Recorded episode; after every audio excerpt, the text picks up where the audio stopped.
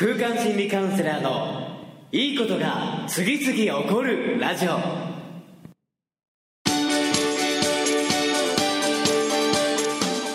いいことが次々起こりまくっている世界中のリスナーの皆様。おはようございます。空間心理カウンセラーの伊藤裕二です。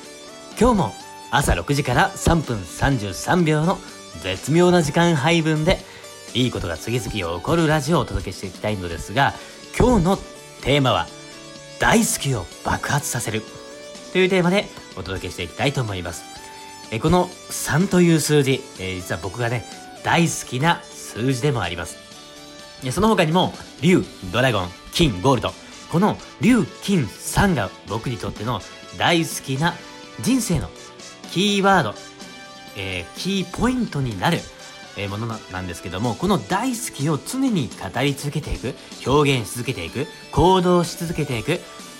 テーマにして軸にして生きるようにするとどんどんどんどん大好きに囲まれていくようになりました、え特にここ12年では竜や金や3、えここから派生するさまざまな、えイベントであり、えご提案であり発展をより多く連鎖しているんですけどもこうやって大好きを爆発させ爆発させていくと本当にねそこから起点して思わぬ角度から自分が想像もできないような領域へとどんどんどんどん進むことができるようになっていきます、えー、大好き。あなたにとっての大好きは何でしょうか？あなたが好きなことを好きだと表現しているでしょうか？今日一日ぜひ大好きを炸裂させる。常に大好きにアンテナを張って言葉に出して大好き、これが好き、竜が好き、3が好き、金が好き、ゴールド。えー、言葉に出しながら人とコミュニケーションするときも、その、あ、僕は竜が好きなんだ、金が好きなんだ、3が好きなんだ、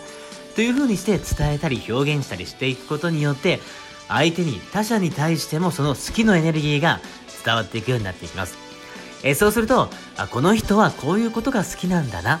という風にして、好きなことを提案する、提供する、好きなことをもたらしてくれるような関わり方をしてくれることにもなりやすくなるので、えそういった意味で、片付かないほえ人ほど嫌いなこと、ダメなこと、できないことを表現しやすいです。だからこそ、望まないこと、嫌なこと、嫌いなことがやってきてしまう。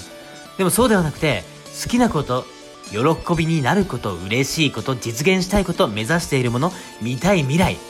えそんなことをどんどんどんどん語るようにしていくと、大好きが炸裂、熱量が高まっていきながら、自分の望む世界、自分の大好きな世界観が目の前にどんどんどんどん拡大するようになっていきます。えこのいいことが次々起こるラジオもそのためのラジオでもありますので、えぜひ今日は一日自分の大好きを炸裂しまくってください。えそれでは今日はここまで。えまた明日もお会いできることを楽しみにしております。